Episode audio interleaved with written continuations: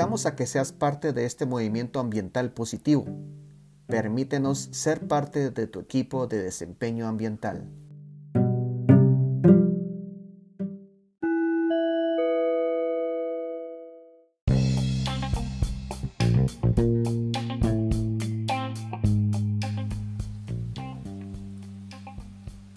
Hola amigos, bienvenidos a un nuevo segmento, a una nueva entrevista de nuestro podcast eh, de, circularidad. Hoy nuevamente estaremos conversando sobre unos temas muy interesantes en relación al, pues, al ambiente, a sostenibilidad y, y muy lo más importante creo que de esta entrevista es cómo esto se relaciona con los procesos económicos que en nuestro contexto como fundación de, que impulsa la producción más limpia, la economía circular, pues siempre hemos visto lo importante que principalmente las empresas eh, visualicen el ambiente como una variable de competitividad, una variable que permite que las empresas pues eh, obtengan pues, eh, los rendimientos económicos que, que, que esperan con un sano equilibrio, ¿no? De, de, ser responsables con el ambiente, con la salud y con la sociedad.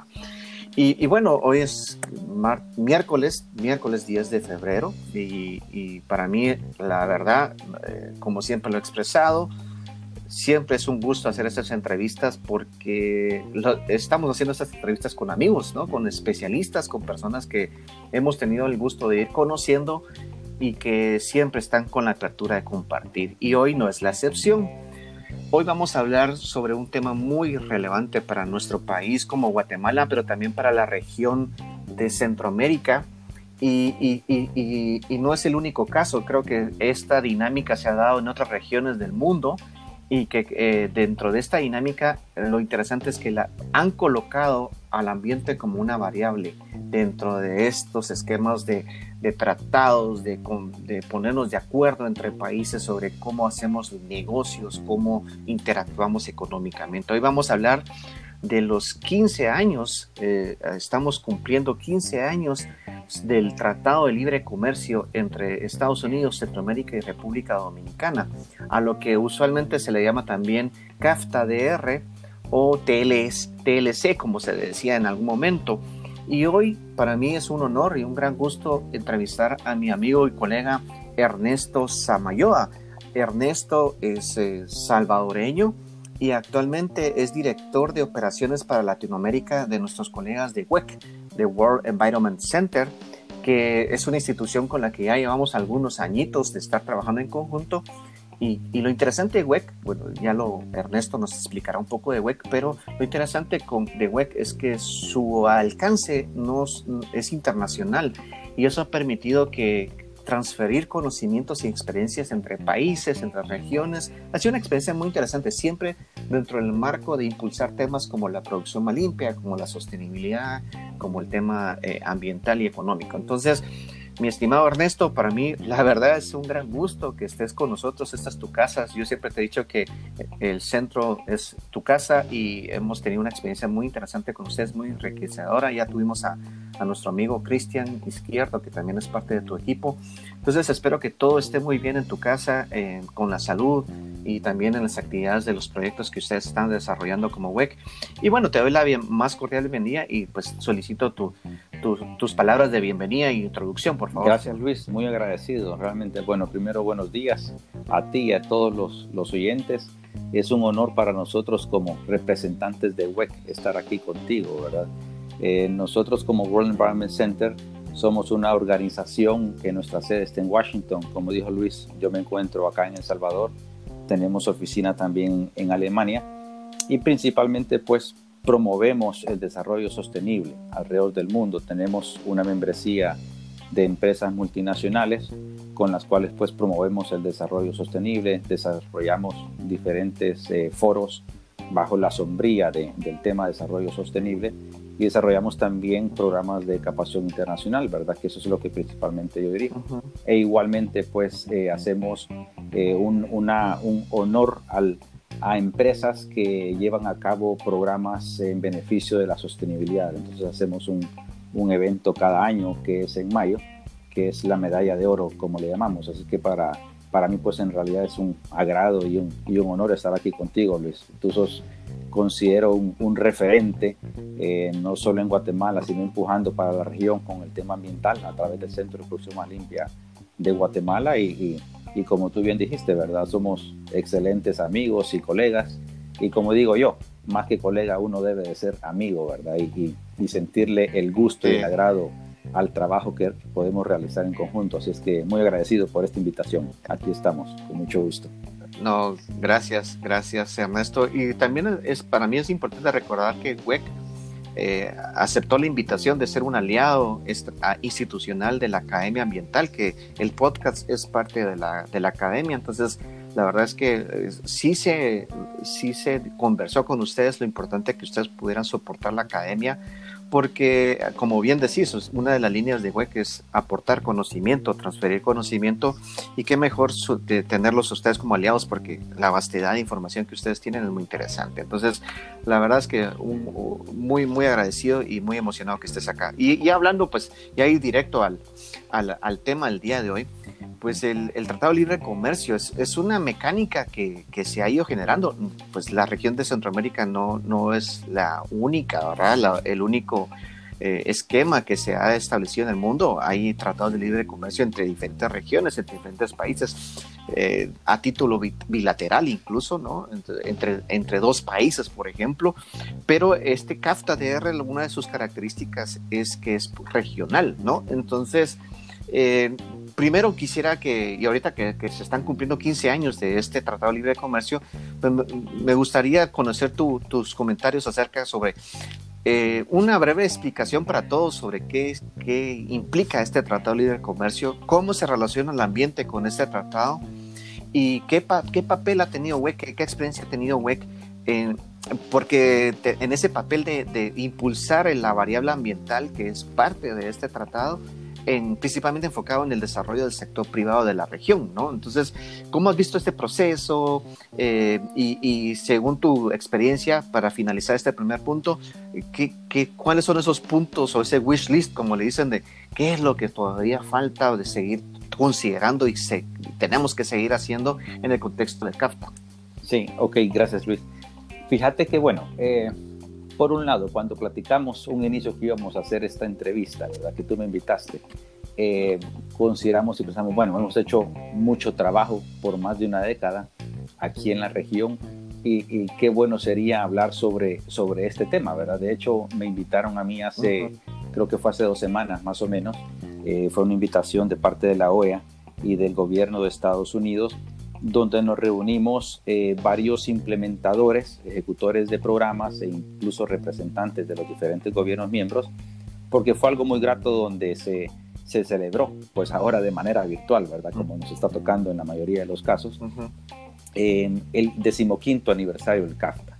Ahora, si nos retrocedemos a hace 15 años, eh, fue algo, pues en realidad, una iniciativa que yo veo ahora, en el, en el presente, de que definitivamente ha sido un proceso muy bueno, por supuesto, con sus diferentes desafíos, retos para todos los países y principalmente las principales partes involucradas, que son las empresas. En realidad, todo esto de, llevar a cabo tratados de libre comercio, ¿verdad? Eh, donde se llevan a cabo diferentes acuerdos entre gobiernos, eh, por supuesto que que el motor siempre de la economía, de las economías de todos, de cada uno de los países participantes, pues son el sector privado, las empresas, ¿verdad? Con los diferentes sectores industriales que éstas representan.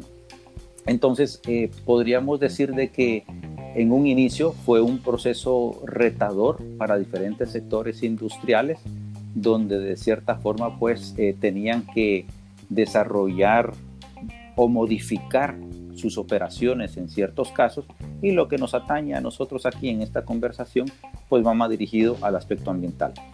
Por un lado, pues lo principal, claro, a través de este Tratado de Libre Comercio se buscaba pues eh, generar un, un, lazo más estrecho comercial entre los diferentes países y empresas, ¿verdad? De cada uno de estos países participantes. Pero por supuesto, ante este tipo de tratados que se llevan a cabo en todas las regiones del mundo, hay diferentes implicaciones. Y una es la ambiental, ¿verdad? Entonces, si se viene a hacer un tratado, ok, y, hablamos de un X sector industrial, podríamos decir lácteos, eh, ¿verdad? O eh, agroindustria. Tenemos que ver, ok, cuál va a ser el rol de las diferentes empresas y sectores industriales participantes en este tratado con respecto a su desempeño ambiental. Ahí fue donde nosotros como WEC fuimos eh, contratados por el gobierno de los Estados Unidos, principalmente por el Departamento de Estado, para que les apoyáramos aquí en la región, trabajando directamente con el sector privado.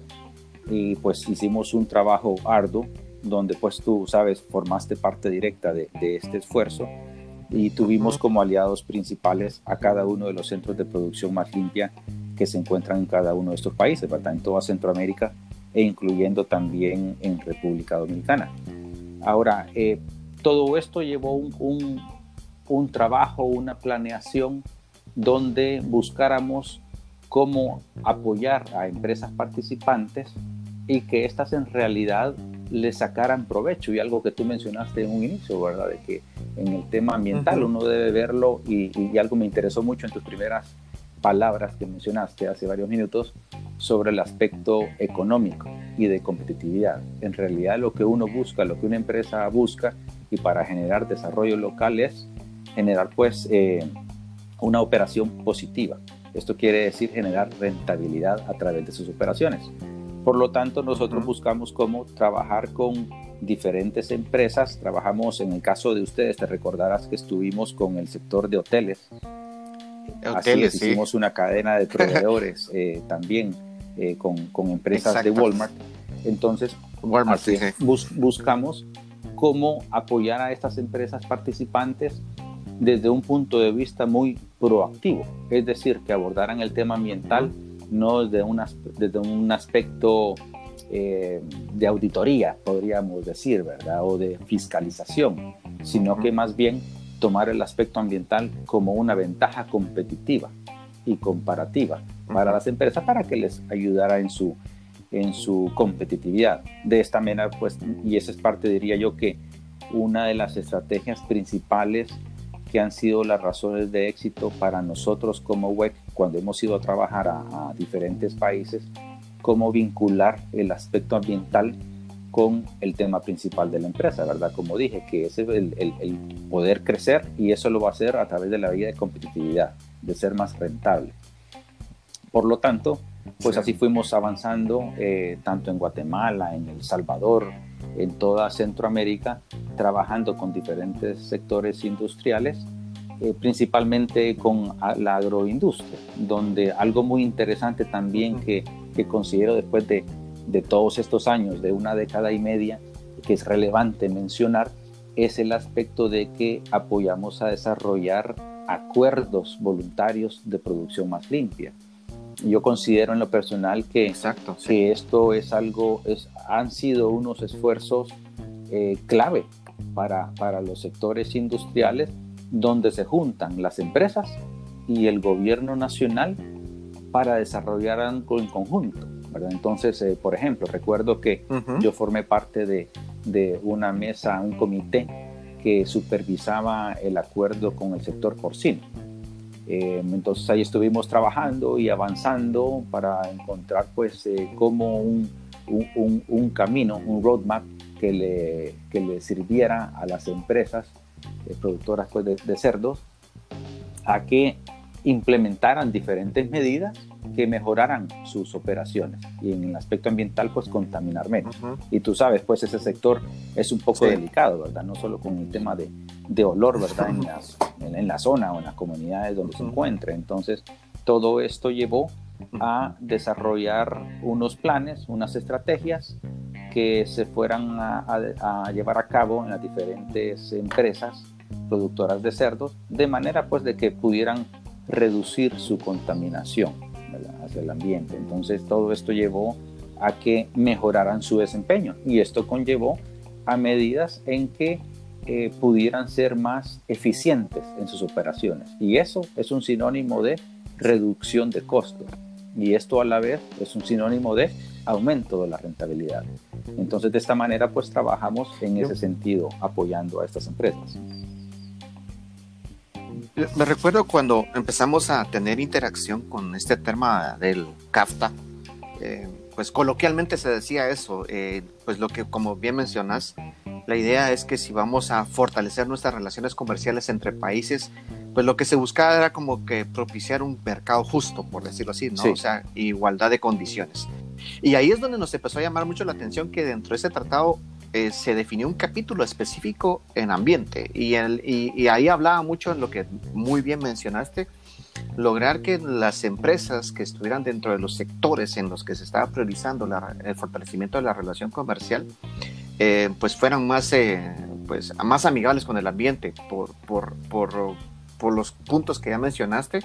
Y por otro lado, también un, me recuerdo muy bien que eso también ha generado una evolución en las condiciones de nuestros países en la región de Centroamérica en el tema legal, porque decían, bueno, si vamos a tener como cierta igualdad de condiciones para poder comercializar entre países, yo, yo te llevo tus yo llevo mis productos a tus países y yo te y, yo dejo que entren tus países, por decirlo así, en, coloquialmente hablando, pero también si yo exijo localmente estas reglas en mi país, cuáles son las reglas que tú exiges en tu país en el tema ambiental.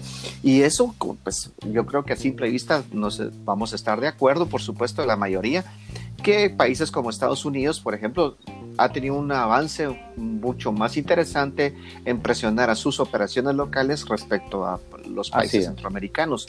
Y eso, y eso ha conllevado a que pues, nuestra región sí ha ido evolucionando en fortalecer falta mucho todavía, pero en fortalecer ciertas políticas y cierta regulación técnica muy específica en temas ambientales. Entonces, eso ha sido una historia muy interesante porque ha tenido que ser una sana mezcla entre te apoyo para que mejores, pero también aprieto la tuerca para exigir. Es correcto.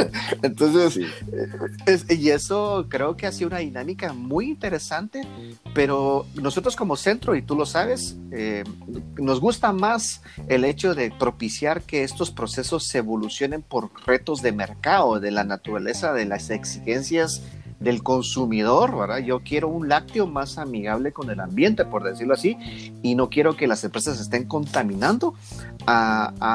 El público se enfoca más en eso, creo yo, a, estar esperando que los gobiernos, aunque es una obligación de ellos, eh, fortalezcan ese seguimiento a cumplimiento de requisitos ambientales. Entonces ha sido una experiencia muy enriquecedora. Eh, y que en nuestro caso aprendimos mucho con ustedes y también con, pues, con unas o con otras actividades que se han realizado en el contexto del CAFTA. Em, después de 15 años y con tu experiencia, eh, ¿qué estrategias, o sea, cuáles, cuáles consideras que podrían ser esas estrategias que, que todavía tenemos que meditar o diseñar incluso, porque ni, la, ni, está en el mapa, ¿verdad, Ernesto? O sea, ni, no están en las mesas de, negociación, como bien dices, entre sector público y sector privado, eh, y que, que, nos ayudarían mm, más que todo a, a, tener impactos de otro nivel positivos en esa reducción de las consecuencias del, de la variabilidad del clima o lo que le llaman también cambio climático o, y, ahora que, se está hablando mucho de economía circular, ¿verdad? En, eh, que ya no es tanto, el contexto no solo es tenemos que mitigar nuestras emisiones, sino que tenemos que ser más eficientes en el uso de los recursos. Entonces, una, algo que yo me, permito expresar que cuando yo te conocí y algo que me llamó mucho la atención es que tu background o tus antecedentes que también sos empresario. Entonces ah, también fue una mezcla muy interesante en, esa, en ese, con el vinculación de criterios empresariales con criterios de proyectos, porque son criterios que a veces no coinciden en las experiencias iniciales. Entonces, eso lo hemos aprendido. Entonces, con tu perspectiva empresarial, o sea, siendo tú empresario, o sea, alguien que está metido en el sector privado de lleno, que sabe lo que significa, y eso lo hablamos hace unos días, lo, lo interesante y también los retos que conlleva ser un empresario en países como los nuestros, en las condiciones en las que, trabajamos, que hay un montón de factores, por supuesto, y, el contexto de establecer estrategias de país, cómo, el, cómo un empresario entra ahí eh, cómo le gustaría entrar a los empresarios en, el establecimiento de estas estrategias de contexto nacional. entonces, ¿cuáles son esos puntos que tú recomiendas que deberíamos dirigirnos eh, haciendo esa mezcla interesante con tu, con tu experiencia empresarial? Ok, fíjate que em, tocaste varios puntos bien interesantes. Y por ejemplo mencionaste el tema de que, por supuesto, Estados Unidos es un país desarrollado, nosotros no, ¿verdad? Estamos en nuestra región en vía de desarrollo. Eso nos hace ver que como empresarios tenemos que de cierta forma desarrollar unas estrategias que nos permitan ser competitivos. Ok, ¿cómo vamos a llegar a esto? Por un lado, por ejemplo, nosotros, eh, claro, hay diferentes tamaños de empresas con diferentes capacidades pero lo que se busca siempre y una empresa debe hacer es luchar por tratar de crecer, crecer. Aunque tal vez más y en ese tiempo de la pandemia, algunas pues sabemos la situación difícil que, que hemos pasado, pero aún así el, el, el, objetivo debe ser luchar por crecer y no estancarse. Entonces, eh, un aspecto muy importante es el tema del benchmarking, por ejemplo. Ok, saber cómo están mis competidores y mejor cómo están en otros países que están más desarrollados. Es decir, eso me ayuda a ver, ok, hacia dónde debo ir yo, dónde, de qué manera y cómo debo mejorar eh, mis operaciones en mi empresa para hacerlas más eficientes, ¿verdad? Y lo que hablamos anteriormente, y esto nos lleva pues a ser más competitivos y, y lograr una mayor rentabilidad. Ese considero yo que es un aspecto muy importante donde las empresas tienen que evaluarse, autoevaluarse cómo están ejecutando sus operaciones. Volvemos, por supuesto, al tema ambiental, que es el principal que nos atañe, donde entonces tenemos que ver, ok, qué estrategias tomamos para que el aspecto ambiental y esos requerimientos que nos hace principalmente nuestro gobierno, eh, cada uno de nuestros gobiernos, ¿verdad?, donde nos encontramos ubicados, nos lleve a que lo tomemos como una ventaja competitiva y no como una exigencia. Por un lado, como sector privado, lo que se busca y lo que se necesita es una gradualidad. Claro, uno no va a hacer grandes cambios en sus operaciones y va a tener y va a dejar de contaminar a cero de uno a dos años. Requiere una gradualidad, pero para esto necesita desarrollar una estrategia para hacer cambios, ¿verdad? Y mejoras. Y con esto incluye muchísimo el cambio, primero, de mentalidad del empresario, ¿verdad? De cómo en realidad ser, y digo yo en muchos casos, humilde para uno aprender y ver qué hay en su entorno, cómo otros que están mejor que yo han logrado estar mejor, ¿verdad? ¿Cuáles han sido sus estrategias y qué caminos han tomado? Entonces uno pues debe de enfocarse en ese sentido de buscar, ok, cuáles han sido esas decisiones correctas eh, y planes que han llevado a cabo para seguir adelante. De esta manera uno puede pues en realidad eh, avanzar como empresa y y aquello que pudo haber sido reto, esa, esa exigencia en cuanto al tema de regulaciones ambientales, en realidad se convierte en un momento como una ventaja competitiva para uno, ¿verdad? Es como, por ejemplo, y, no se diga si viene desde el lado, de, y tú lo mencionaste también, desde el punto de vista comercial, ahí aún mejor es, ¿verdad? Cuando uno tiene o afuera o aquí mismo en el país, tiene una empresa cliente que es exigente y te exige, pues, aspectos relacionados a calidad, incluso trazabilidad, ¿verdad? Entonces son aspectos que a uno en lo interno en su empresa, uno tiene que correr y prepararse para mejorar y de esa manera ya no le importa que si va a tener auditorías cada tres meses o cada mes, simplemente tú ya mejoraste tus procesos internos, ¿verdad? Tus procesos de producción. Entonces, en ese sentido, ya te volvés más competitivo y aquello que era un reto, un inicio, ya es parte de tu estándar. De lo que tienes ya tú integrado en tu sistema operativo. De esa manera, pues las empresas considero que pueden salir así adelante. Sí, y, creo que una, un punto muy enriquecedor en la experiencia con ustedes es que se ha hecho un esfuerzo muy interesante y muy importante para el desarrollo de la MIPYME, de la, o, del, o tal vez en la PYME, ¿verdad? Pequeñas y medianas empresas. Eh, yo recuerdo cuando empezamos las primeras experiencias con ustedes, pues eh, eh, cuando empezábamos a hablar sobre lo que mencionaste precisamente, una mediana para nosotros en la región resulta siendo casi que a veces hasta una micro en Estados Unidos. Es, Entonces, Entonces, y, fue una de las primeras lecciones que empezamos a aprender, ¿te recordás, Ernesto? O sea, decir, mira, que estábamos, desarrollamos el enfoque del proyecto pensando en que una mediana centroamericana iba a tener un, niveles de inversión y de, y de ahorros eh, en, tomando en consideración pues, las tendencias de países como Estados Unidos. Y, y, y puchica, eso fue, o sea, un encontronazo técnico muy interesante y que nos fortaleció bastante porque empezamos a mezclarnos en ese mundo de la mediana y pequeña y mediana empresa.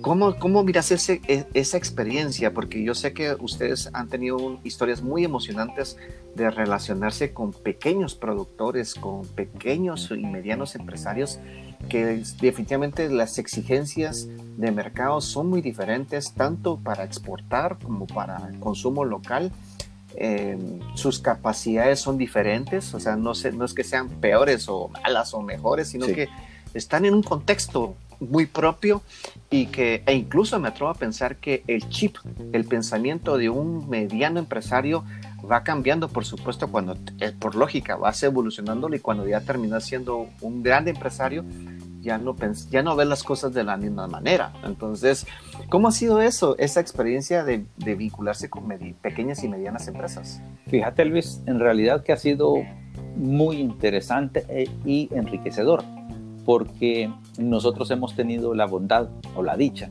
diría yo, de trabajar en muchos países y entonces hemos conocido cientos de empresas, ¿verdad? De, de varios, bastantes sectores industriales pero podríamos decir algo interesante que, por ejemplo, eh, como sabes, trabajamos bastante aquí en Latinoamérica y en Centroamérica. Podríamos decir que, que son empresas más o menos similares, la misma idiosincrasia, pero también trabajamos actualmente en Marruecos. Hemos estado en Jordania, estamos trabajando en, en hemos trabajado en Egipto y ahorita tenemos un proyecto simultáneo apoyando empresas, a pymes principalmente, en, Marruecos y, Jordania. Y existen similitudes de aquellos países, ¿verdad? Que es otra cultura totalmente.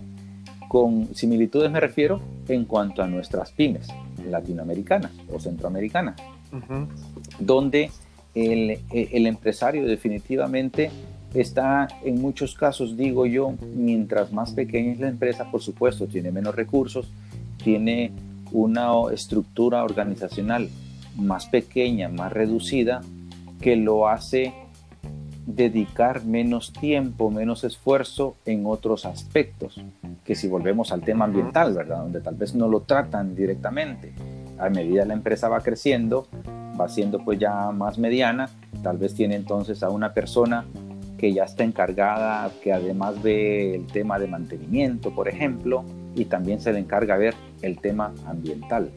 Entonces, eh, es, muy importante e interesante ver cómo las empresas eh, van evolucionando a medida van creciendo, pero yo tal vez el aspecto más relevante que, pudiera recalcar es el, el, liderazgo que el empresario le debe de aportar a su empresa en cuanto a ser más abierto hacia lo que hablamos anteriormente, a que si entonces la empresa va creciendo y por, por ejemplo hablemos de una empresa láctea y tiene que velar por el tema pues de qué hace con sus eh, residuos líquidos, ¿verdad? Entonces eh, debe por, por pequeña o, mediana o grande que sea, tiene que buscar de una manera más proactiva cómo eh, erradicar ese problema, entre comillas, que puede ser a, un, a un trabajo, un esfuerzo que ya es parte de su,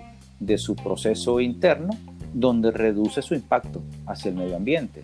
Entonces, eh, para mí es, es eh, sumamente importante ese aspecto del empresario, ¿verdad? de cómo tomar las diferentes situaciones y necesidades y transformarlas más en unas oportunidades y ventajas eh, competitivas. Algo muy importante también que yo suelo recalcar es el tema de alianzas. Y eso no solo en nuestros programas lo hacemos, y tú sabes bien, ¿verdad? vamos a Guatemala, eh, trabajamos con ustedes directamente e incluso nos aliamos con algunas universidades, como programas que hicimos anteriormente. Eh, ese tipo de esfuerzos donde no hablamos de contratos, sino que simplemente de un trabajo ya más conjunto, donde una empresa se puede apoyar con otra y, generar pues un, eh, una situación ganar, ganar, es de beneficio bastante pues eh, eh, provechoso para, para el empresario. Sí, claro. Pues muy, interesante. creo que la experiencia con los pymes es, es, de gran valor para nuestros países. Creo que a nivel global la tendencia siempre es que la pyme o la MIP, ahí sí creo que vale mucho la pena mencionar a la micro, sí.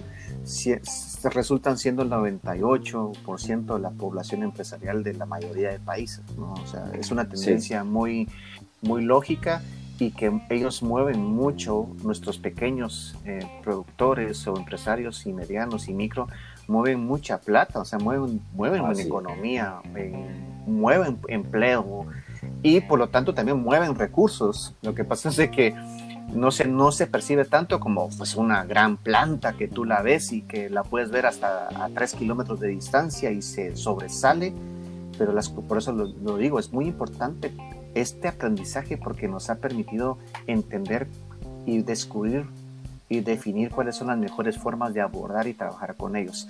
Muy interesante esta conversación, eh, Ernesto, eh, y en este momento pues vamos a una pequeña pausa y regresamos para seguir conversando sobre eh, cómo el ambiente se ha ido involucrando en estos temas de los tratados de libre de comercio entre países, entre regiones, y, que, y cómo esto ha ido impactando positivamente al desarrollo de nuestras empresas y también pues esa virtud que, que, que tenemos eh, de la producción más limpia, de la prevención ambiental, que, que es una mezcla sana entre economía y ambiente. Regresamos en unos segundos, colegas.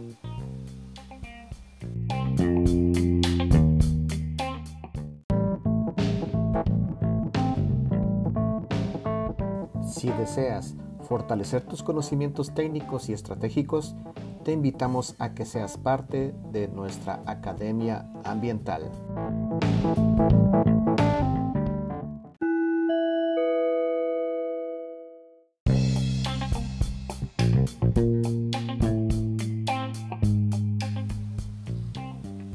Amigos, de regreso en este, en este segmento estamos con nuestro estimado Ernesto Samayoa. Ernesto es parte de WEC, que es también una institución de gran valor para nosotros y han hecho un trabajo muy interesante a nivel global eh, y también eh, hablando de Latinoamérica ha tenido proyectos muy interesantes. Eh, pasando la página, Ernesto, del, del CAFTA, creo que aunque el CAFTA nos, nos dio esa oportunidad de, de, ver cosas y de aprender y hemos tenido el apoyo, pues creo que es muy es importante mencionar, el gobierno de los Estados Unidos ha apoyado en, estos, en este contexto y hay que mencionarlo también. Pero eh, regresando al contexto técnico, en tu experiencia, eh, con todo lo que ya se aprendió con, con estos 15 años del CAFTA, eh, ¿Cómo, qué, es lo que recomiendas que nuestros gobiernos en vinculación con el sector privado, y ahora mencionamos a la academia, ya que lo empezaste a abordar un poco, ¿qué, recomiendas que deberíamos de hacer? Porque solo, eh, cada sector es imposible que, que, aborde los temas. Yo creo que esa sinergia es de gran valor y necesaria, ¿no? Cómo vincularnos gobierno, sector privado, y ahí resalta sustancialmente la academia. Entonces, ¿cuáles son tus recomendaciones para ya ir dirigiéndonos a la parte final de la entrevista? Interesante la pregunta, Luis. Yo diría de que algo muy importante es eh, cómo aprovechar las capacidades de cada uno. Mencionaste el gobierno. Ok, por un lado entonces el gobierno, podemos decir que es fiscalizador, pero al mismo tiempo es quien, es quien es el ente que debe de establecer las reglas claras del juego. De esta manera se genera más certidumbre para inversión, para, para los empresarios.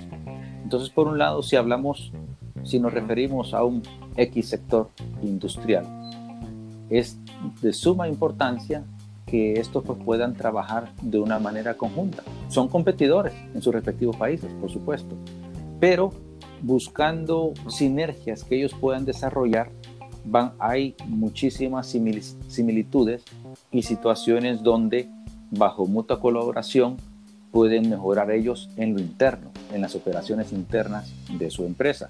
Ahora, mencionaste tú también algo sumamente relevante y es la academia, las universidades principalmente.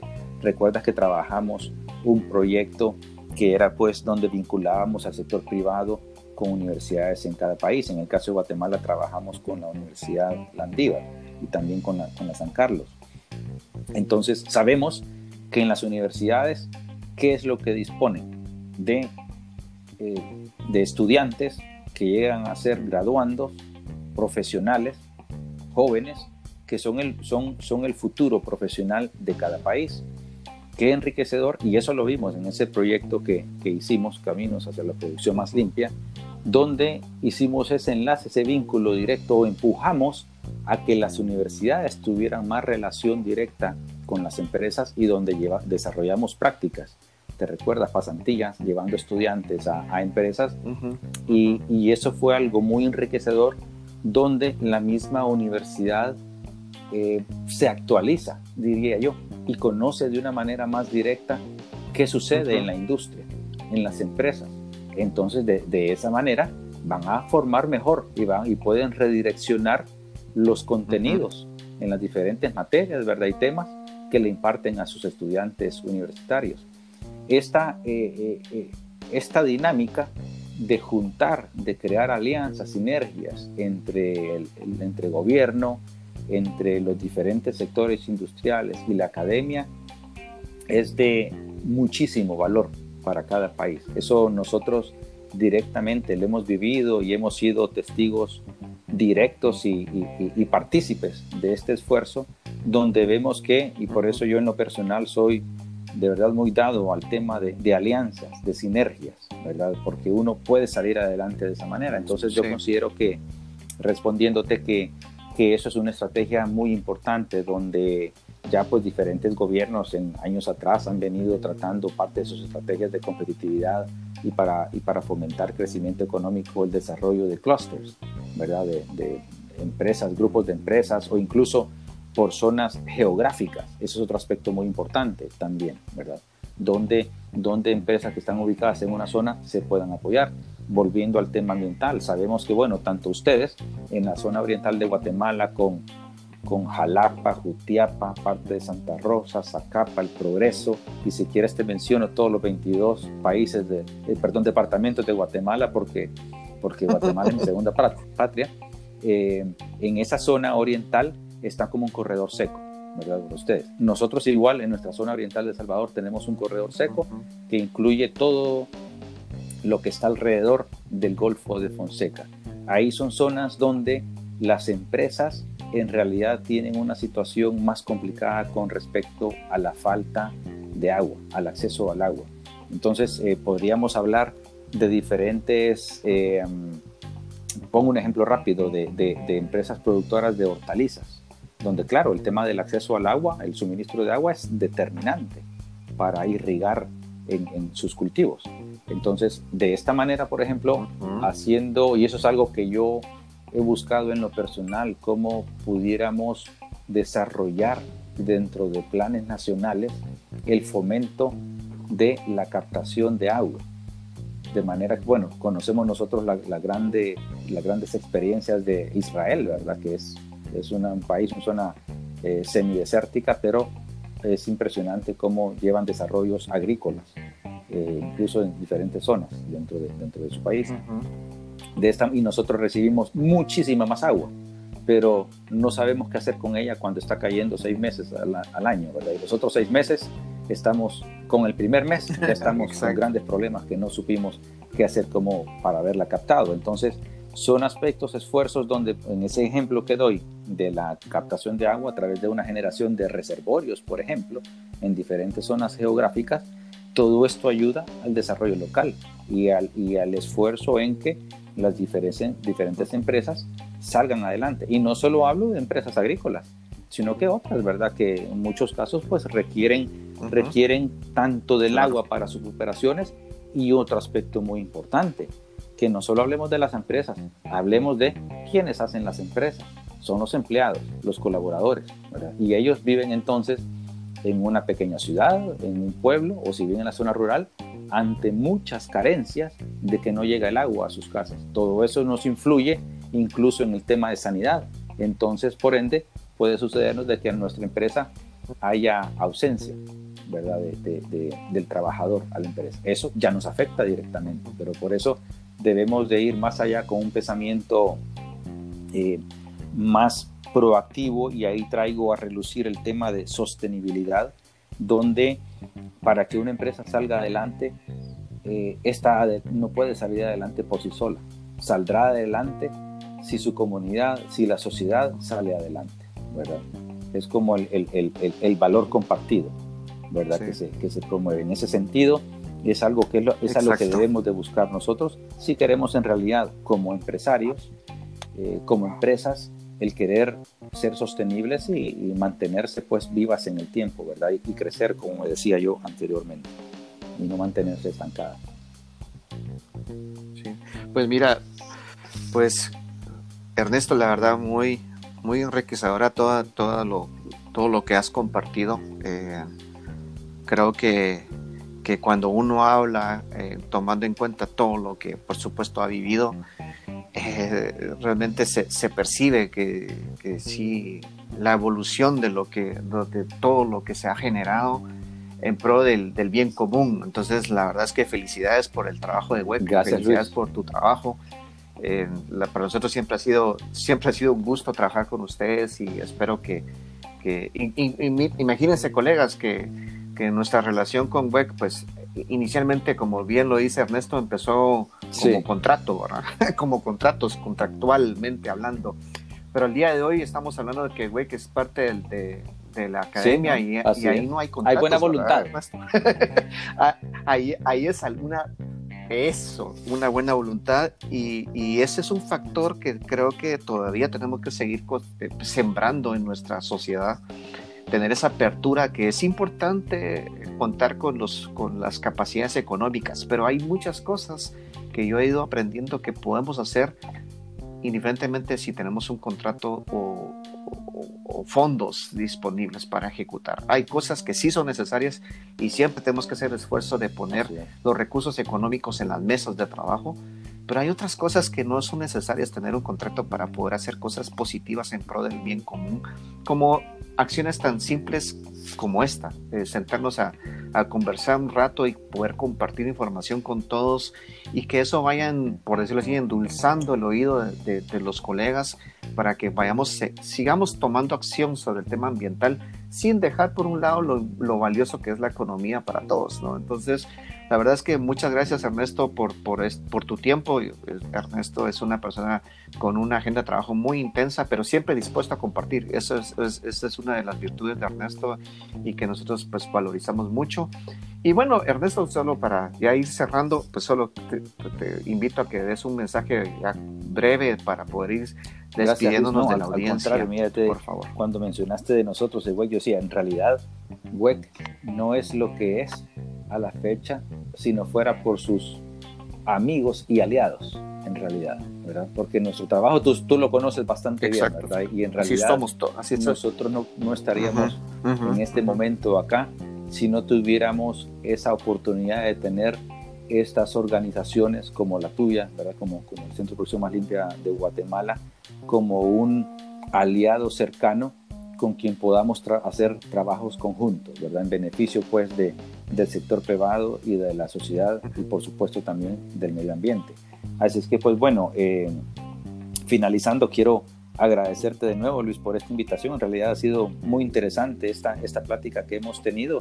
Y para la audiencia, pues, eh, me gustaría decirles que en realidad eh, estos diferentes retos que vivimos, sabemos que estamos en medio en este momento de todavía de la pandemia, pero lo importante es que, pues en realidad teniendo fe en Dios y, y teniendo un buen plan estratégico y tomando en cuenta diferentes aspectos como varios de los que hemos mencionado en esta charla, se puede salir adelante eh, con las diferentes empresas, por pequeña que sea.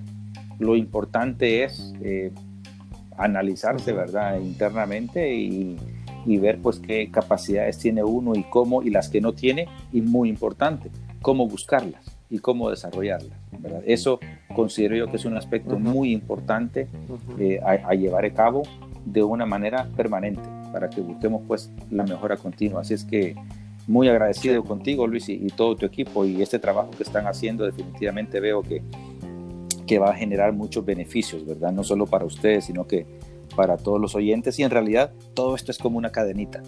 ¿Verdad? De otros eh, que están escuchando, igual nosotros dos, ¿verdad? Nos, aquí nos vienen ideas de cómo avanzar y continuar, entonces, pues, a seguir adelante, ¿verdad? Manos a la obra, cada día. Sí, no, exacto, exacto. Exacto, totalmente de acuerdo, Ernesto. Un fuerte abrazo, Ernesto. Que todo siga excelente en, pues, en tu casa, pues, en nuestro nuestro querido El Salvador, que también nosotros queremos mucho El Salvador. No solo por las pupusas. Son nuestros vecinos y, y, los queremos mucho también. Exacto, sí, El Salvador es un país formidable y hemos aprendido mucho con, e, con, con ellos también, con ustedes como, como país, ¿no? Como región. Y pues amigos, espero que, que como siempre lo decimos, que estas entrevistas otorguen puntos a favor de ustedes, que, aprendamos, que nos actualicemos, que nos motivemos, que nos sintamos cada vez más responsables de seguir actuando a título personal, a título empresarial. Y si usted es parte del gobierno, pues dentro de la función pública también tienen un papel relevante para que estos, estos temas sigan evolucionando y que realmente tenga un impacto cada vez más interesante en la calidad de vida de todas las personas a nivel global. Entonces, muchas gracias por estar con nosotros. Eh, siempre será un gusto que, que, nos acompañen en la siguiente entrevista en este podcast.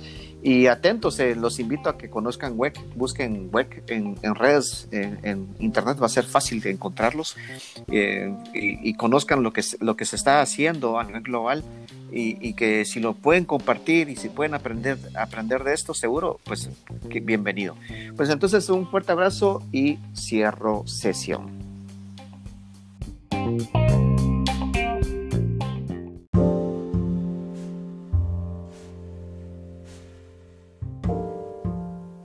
circularidad, un espacio para hablar de ambiente, eficiencia de recursos, producción más limpia y economía circular.